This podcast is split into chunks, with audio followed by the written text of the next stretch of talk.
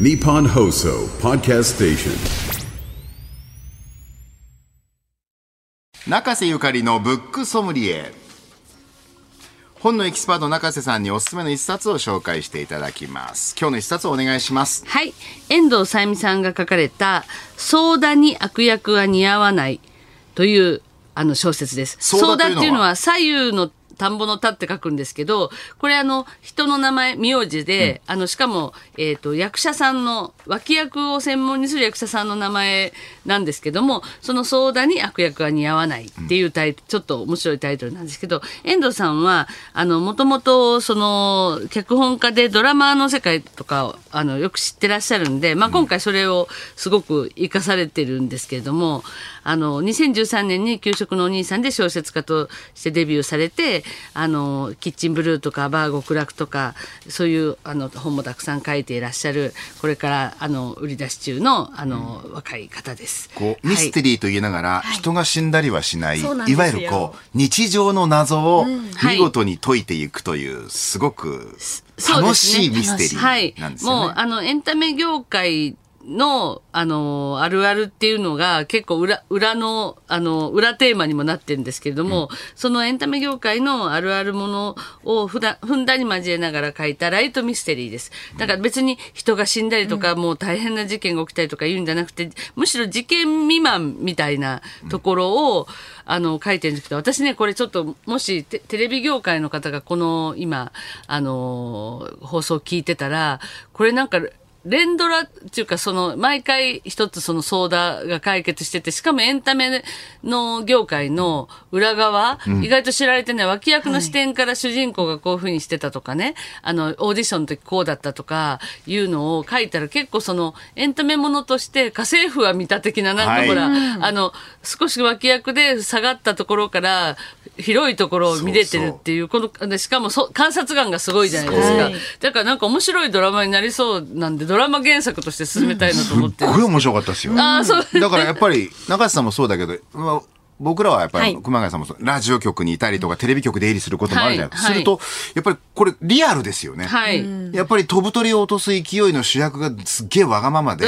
みんなおだててるけど、まあ、へきへきしてるみたいな、そういう現場を脇にいる役者はどう見ててみたいなそう。でもそこで何か起こったことを見事にソーダはその観察眼を使っはいて解き明かしたり、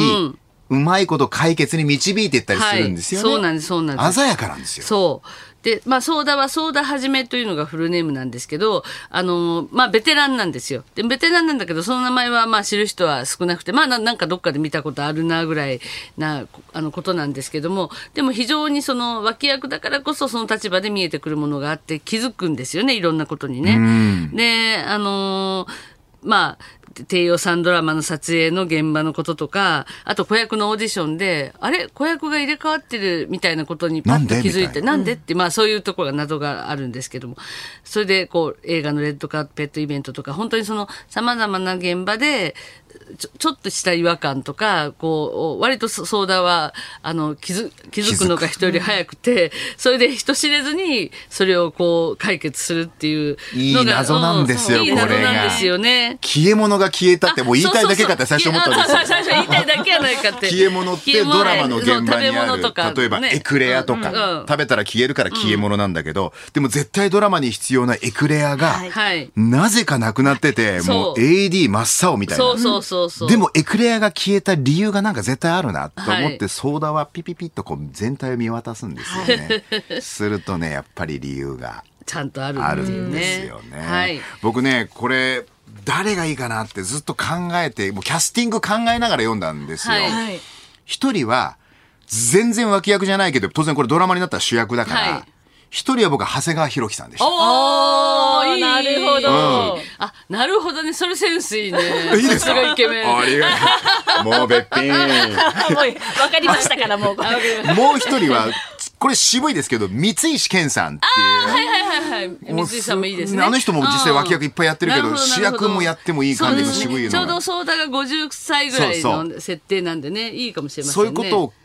えながら読むと、なおさら面白い。楽しいですよね。います。ザリの役をね、皆さんこう当てはめながら。ひそういうのをそういうのを考えながら読んでも面白いと思うしあのぜひドラマ化もおね、あの な検討していただきたいと思います。はい。はい遠藤さゆみさんの新刊、ソーダは、ソーダに悪役は似合わない。定価1870円税込みで発売中です。日本放送すぐ近く三省堂書店有楽町店ではあなたとハッピーで紹介した本が特集されている特設コーナーを新刊話題の本のコーナーの一角に開設していますんでお近くにお出かけの際はぜひご覧になってください。そしてもう一つお知らせです。新潮社出版部部長中瀬ゆかりさんがセレクトした絶対に損はさせない傑作本セット。